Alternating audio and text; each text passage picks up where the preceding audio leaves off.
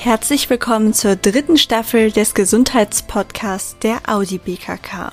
In diesem widmen wir uns einer Vielfalt an Themen, die Körper und Geist betreffen. Als ich den Begriff Frauen- und Männergesundheit zum ersten Mal gehört habe, war ich verblüfft. In einer Gesellschaft, in der die Gleichstellung vorangetrieben wird, erschien mir diese Aufteilung zunächst eigenartig.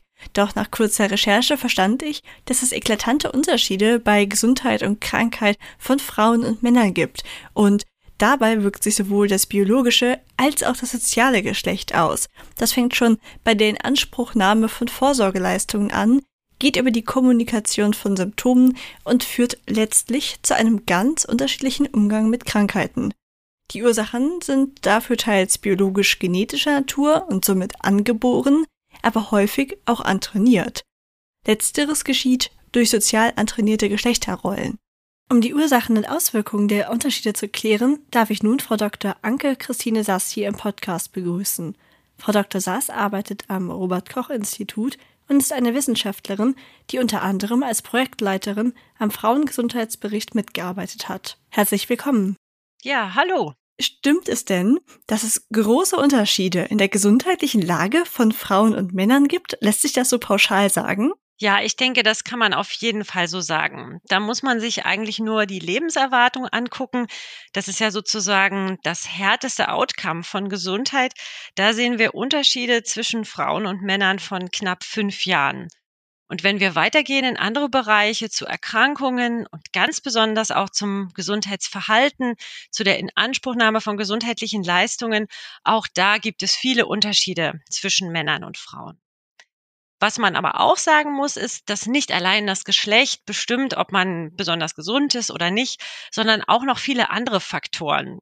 Ich möchte da als erstes mal die soziale Lage anführen, also zum Beispiel, wie viel Geld man verdient oder welchen beruflichen Status man hat oder welches Bildungsniveau.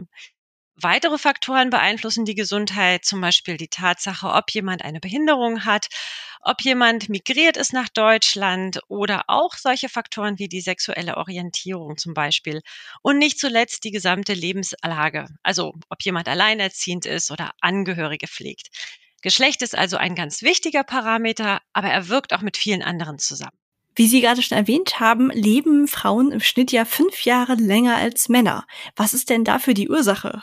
Das ist tatsächlich so. Laut Statistik leben Frauen in Deutschland aktuell 83,4 Jahre. Das sind immer die Zahlen für neugeborene Mädchen, ne? was da als Lebenserwartung im Moment möglich ist.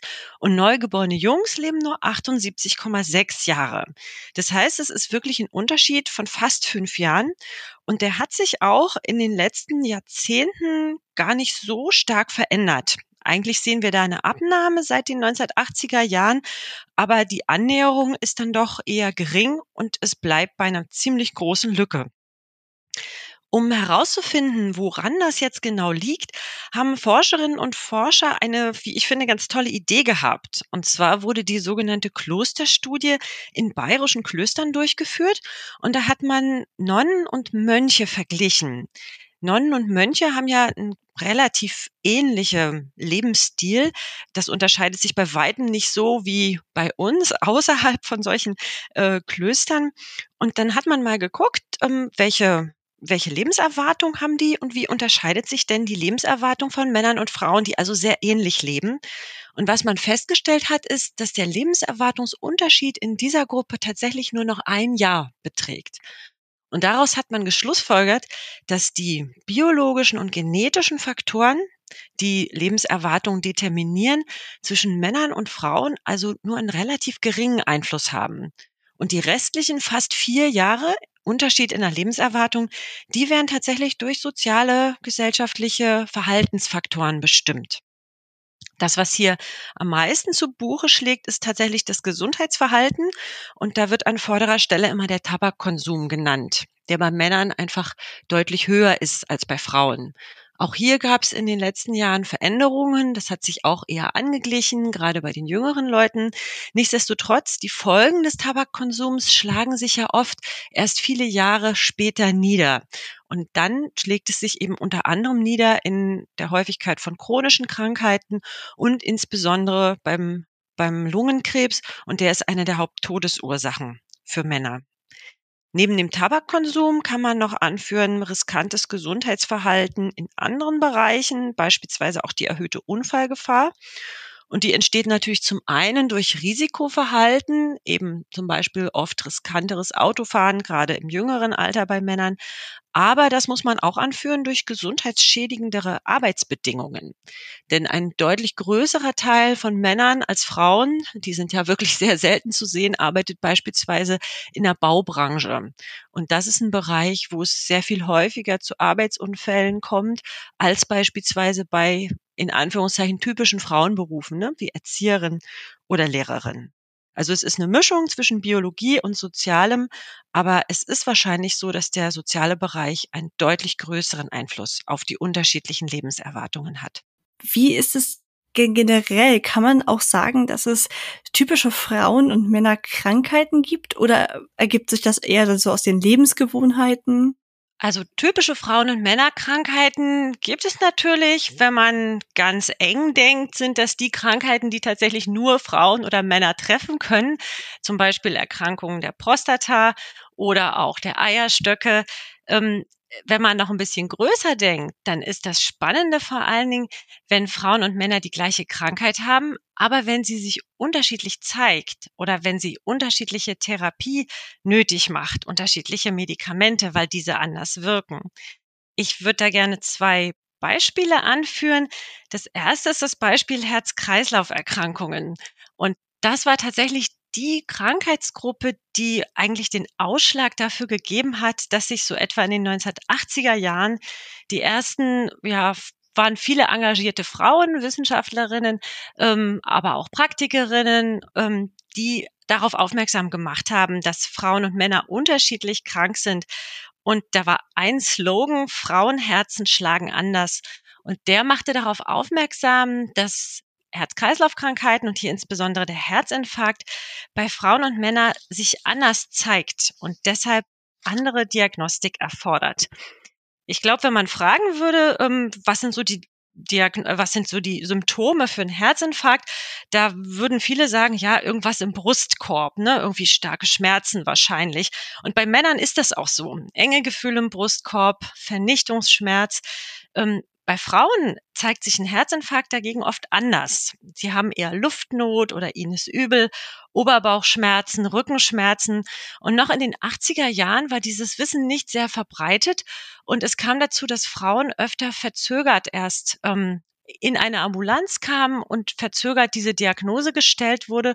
Und dann sah man tatsächlich am Ende Unterschiede in der Sterblichkeit an der Diagnose Herzinfarkt. Und das hat sich dann in den Jahren deutlich geändert. Und insofern ist dieses ähm, Frauenkrankheiten, Männerkrankheiten heute schon ein wichtiges Thema. Also nicht nur in der Medizin, sondern auch in der Prävention natürlich. Ähm, ich hätte auch noch ein zweites Beispiel dazu, was auch zeigt, wie wichtig es ist, bei ein und derselben Krankheit zu unterscheiden zwischen Frauen und Männern. Und das ist die Diagnose Depression.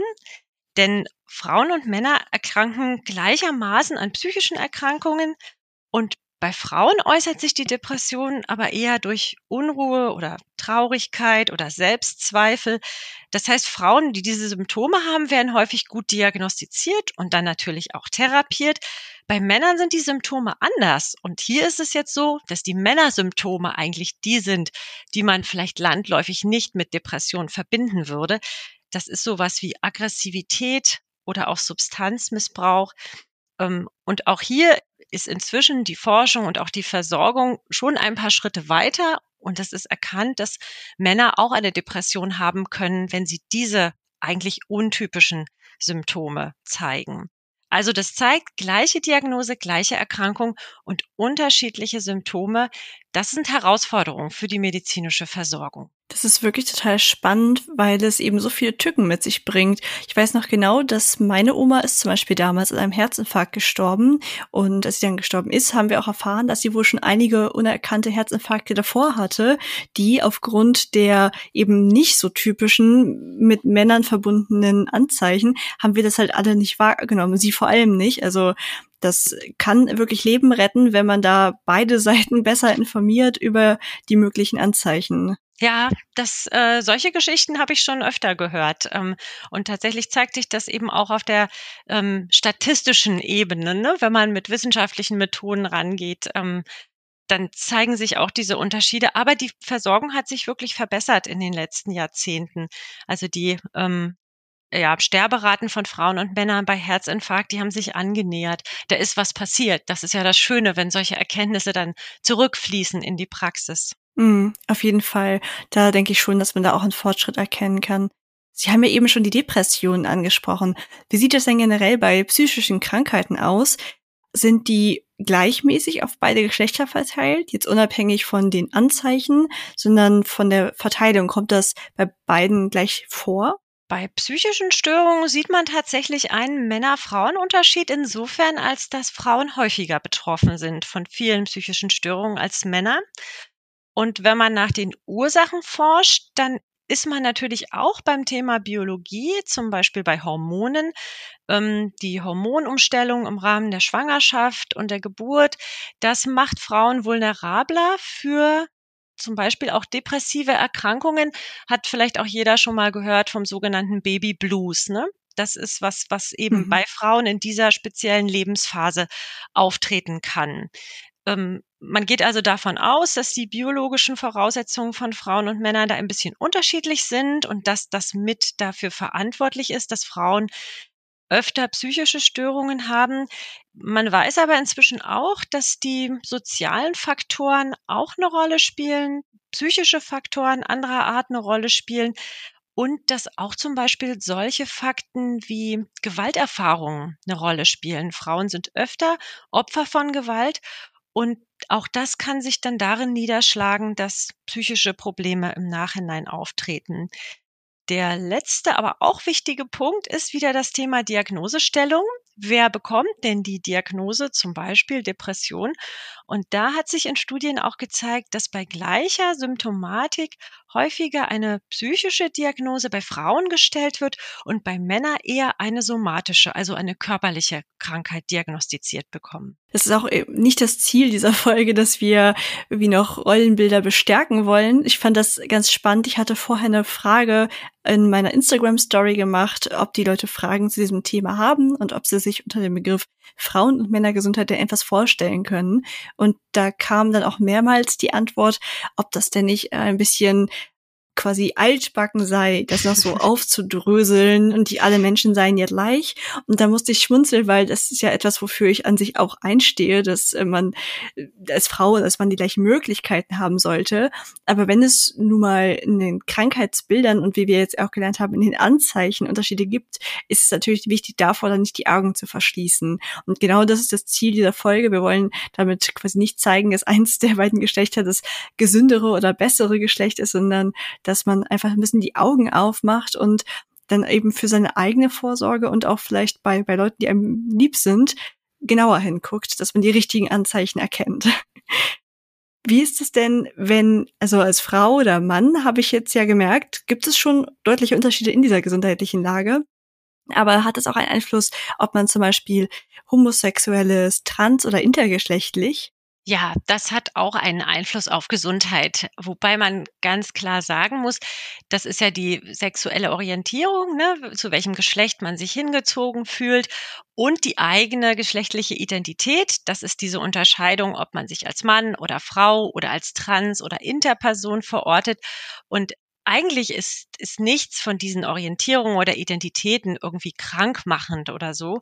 Was aber passieren kann, ist, dass dadurch, dass man sich von der Mehrheit unterscheidet, ein sogenannter Minoritätenstress entsteht. Das heißt, der Stress zu einer Minderheit zu gehören. Und wenn das so ist, dann berichten die Leute, die das betrifft, eben öfter, dass sie ja einer vorherrschenden gesellschaftlichen Norm nicht entsprechen und dass sich daraus Selbstzweifel ergeben oder dass sie Ablehnung befürchten, dass sie Diskriminierungserfahrungen gemacht haben, dass sie Gewalterfahrungen gemacht haben. Das kann dann tatsächlich dazu führen, dass insbesondere die Psyche belastet ist. Wir wissen aus Studien, dass lesbische Frauen, schwule Männer und auch bisexuelle Menschen depressive Erkrankungen häufiger haben als Menschen, die zur Mehrheit gehören in diesem Fall. Also doppelt so häufig ist sogar eine Größenordnung, die da in Studien angegeben ist. Und das Suizidrisiko ist auch erhöht bei Personen, die eben zu diesen sexuellen Minderheiten gehören. Was ich ganz schön fand, ist, dass es auch immer wieder Studien gibt, die untersuchen, was sind denn Ressourcen für eine gute psychische Gesundheit, gerade bei Menschen, die lesbisch oder bisexuell oder transgeschlechtlich sind.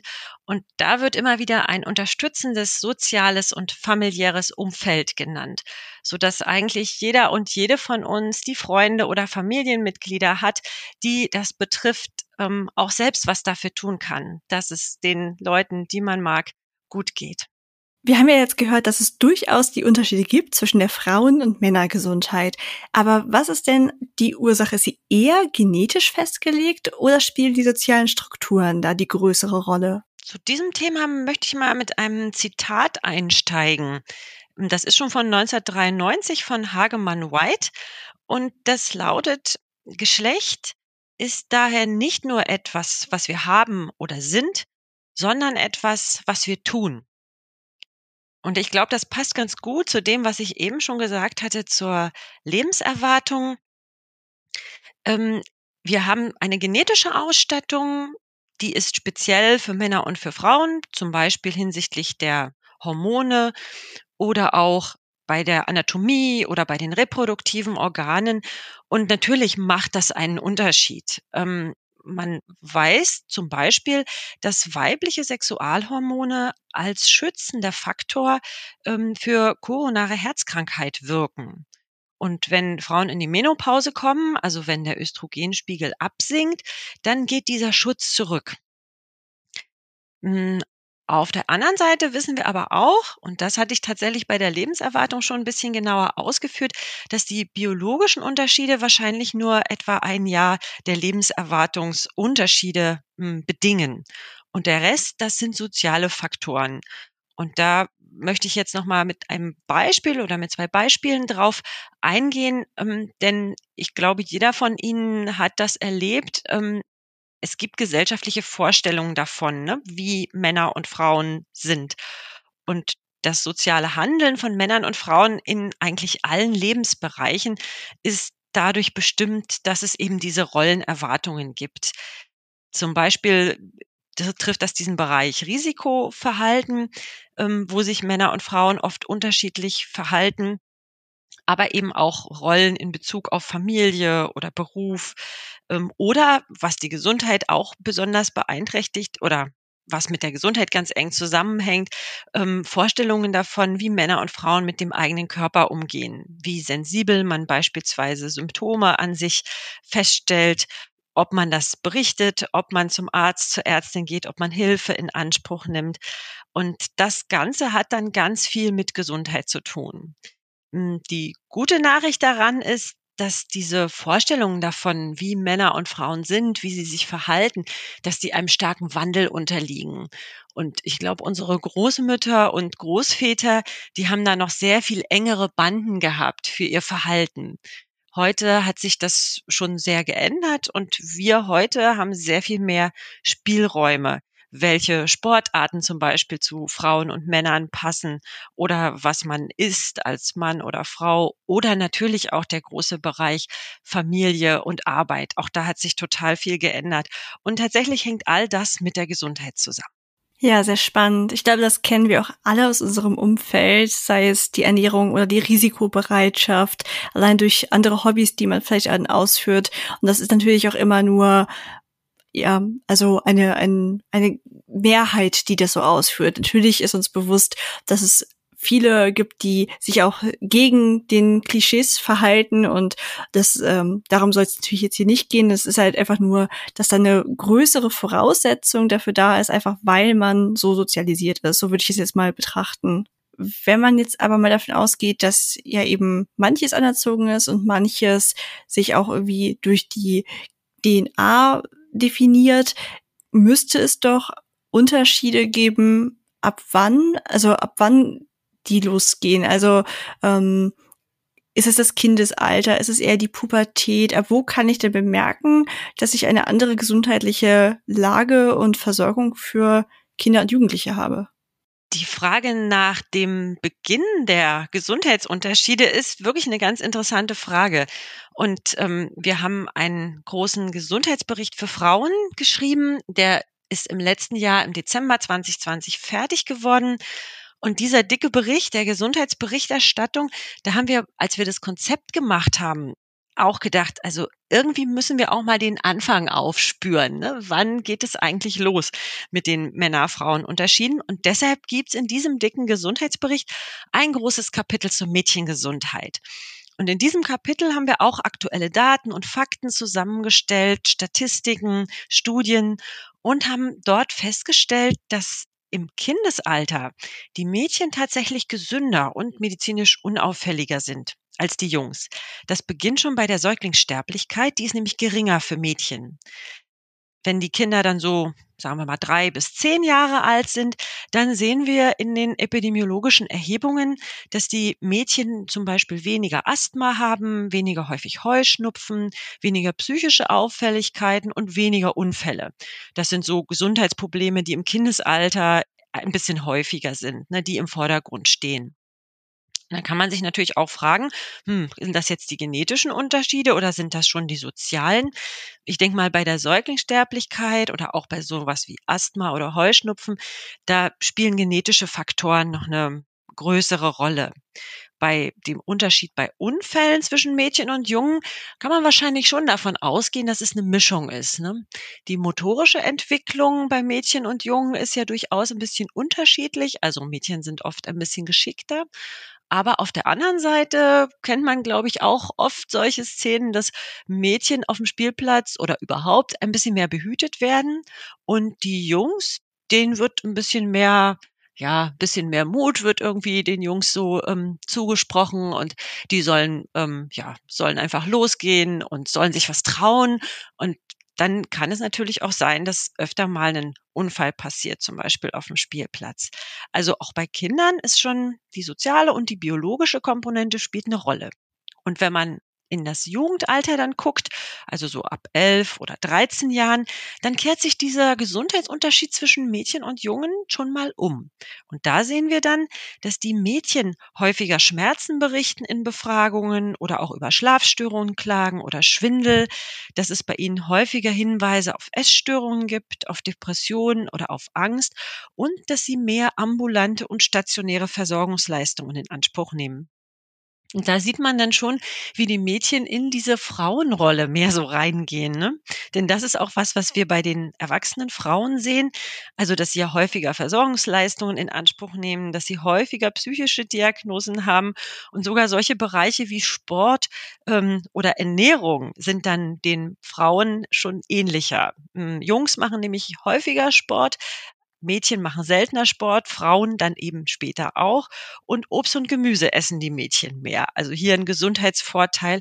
Und auch dort sind schon Parallelen zum Gesundheitsverhalten von Frauen zu sehen.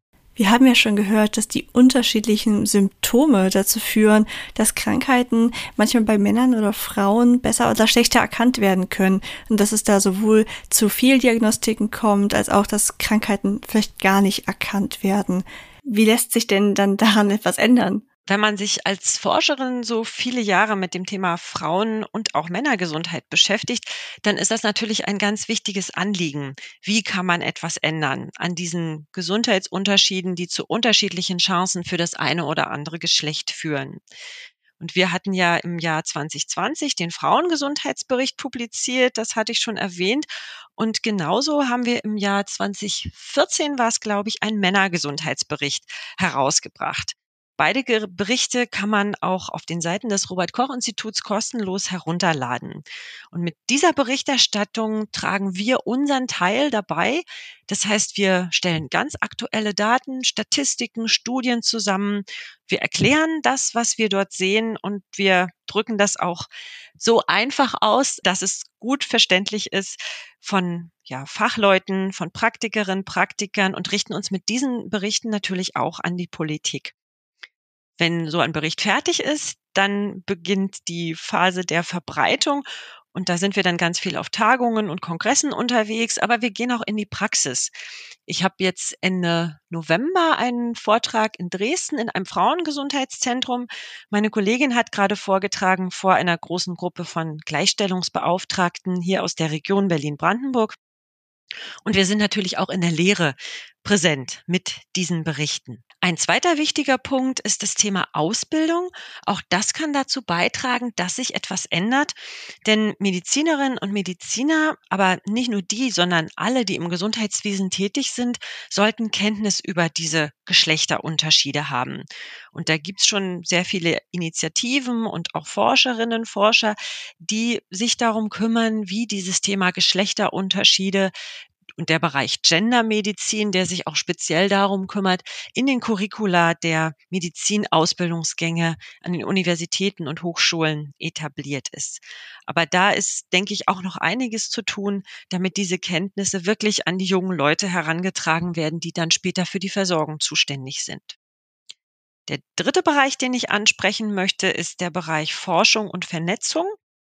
Denn es gibt durchaus immer noch Themen im Bereich Frauen- und Männergesundheit, die noch nicht gut erforscht sind, auch im Bereich Arzneimittelversorgung beispielsweise. Ne? Wir wissen, dass bestimmte Arzneimittel bei Frauen und Männern anders wirken, auch andere Nebenwirkungen zum Beispiel hervorbringen können. Und da läuft Forschung und ist auch noch nötig. Auch der Bereich Arzneimitteltestung. Viele Arzneimittel werden ja an jungen und gesunden Männern getestet. Das hat gute Gründe. Wenn sie dann in der Praxis hauptsächlich bei hochaltrigen Frauen eingesetzt werden, können sich da ganz andere Dinge ergeben. Und das ist eine Herausforderung für die Forschung, diesen Bereich auch mit abzudecken. Neben dem Forschungsbereich ist auch die Vernetzung von Forschenden ein wichtiger Punkt. Das haben wir beim Frauenbericht festgestellt, dass diese epidemiologische Forschung, also wo man große bevölkerungsweite Gesundheitsstudien macht und fragt und untersucht, oft noch nicht gut verknüpft ist mit der sozialwissenschaftlichen Forschung, wo man beispielsweise Motive für Verhalten erforscht. Und das beides muss man zusammenbringen, um gut erklären zu können, warum beispielsweise Männer mehr rauchen als Frauen, was sich da vielleicht auch geändert hat in den Motiven über die Jahre. Bei den jungen Männern ist vielleicht einiges ganz anders als noch vor 20 Jahren. Diese Vernetzung der Forschung ist, glaube ich, ein wichtiger Punkt.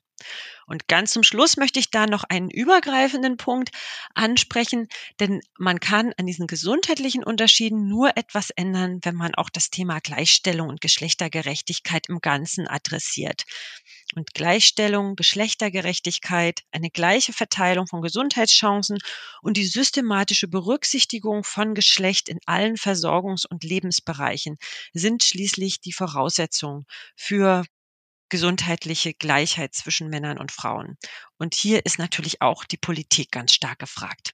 Das sind ja viele sehr wichtige Punkte gewesen und da auf jeden Fall vielen Dank, dass Sie sich da so einsetzen, um die Expertinnen und Experten in unserem Land da weiter zu schulen, denn das ist ja am Ende was, wovon wir alle profitieren. So zum Beispiel ja auch, dass Sie heute hier im Podcast sind. Das hilft ja auch wieder.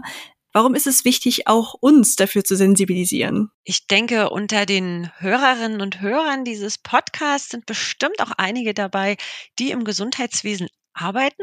Das heißt, für die ist das dann vielleicht ein fachlicher Input, der ihnen auf der Arbeit was nützt. Aber ich denke, Kenntnisse über diese Verbindung von Geschlecht und Gesundheit sind auch für jeden Einzelnen und jede Einzelne wichtig. Denn wenn man so guckt, wie lebe ich eigentlich, wie ist mein Gesundheitsverhalten, warum fällt es mir vielleicht auch so schwer, das eine oder andere mal zu ändern, da ist es, denke ich, ganz hilfreich, wenn man da ein paar Hintergrundinformationen hat. Warum stecke ich denn jetzt in der oder der Rolle? Und vielleicht leitet sich dadurch auch eher eine Idee ab, was man selber für seine Gesundheit noch tun möchte und tun kann.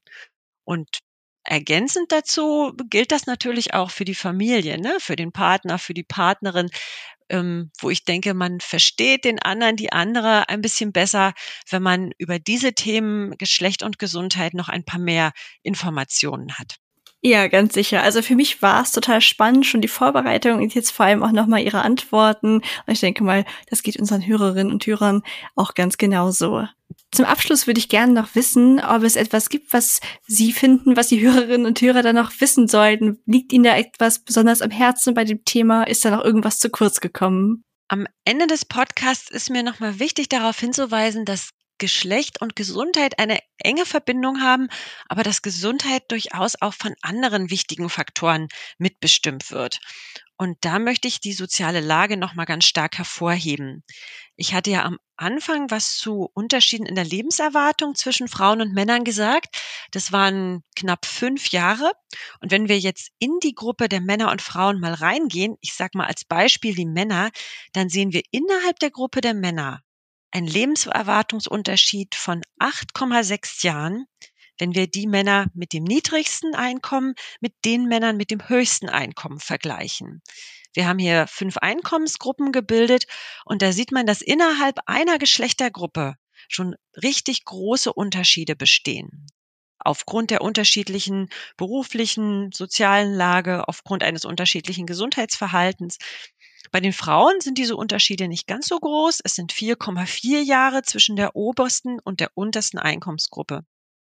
Und nicht nur bei diesem härtesten Outcome der Gesundheit, der Lebenserwartung, sehen wir diese Unterschiede zwischen den sozialen Gruppen, sondern auch bei vielen verschiedenen Erkrankungen, zum Beispiel bei Depressionen. Die sind auch häufiger bei Frauen mit niedrigerer Bildung.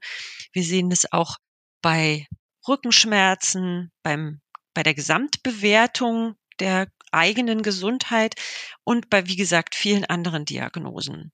Und ganz besonders deutlich werden diese Unterschiede auch bei dem Gesundheitsverhalten.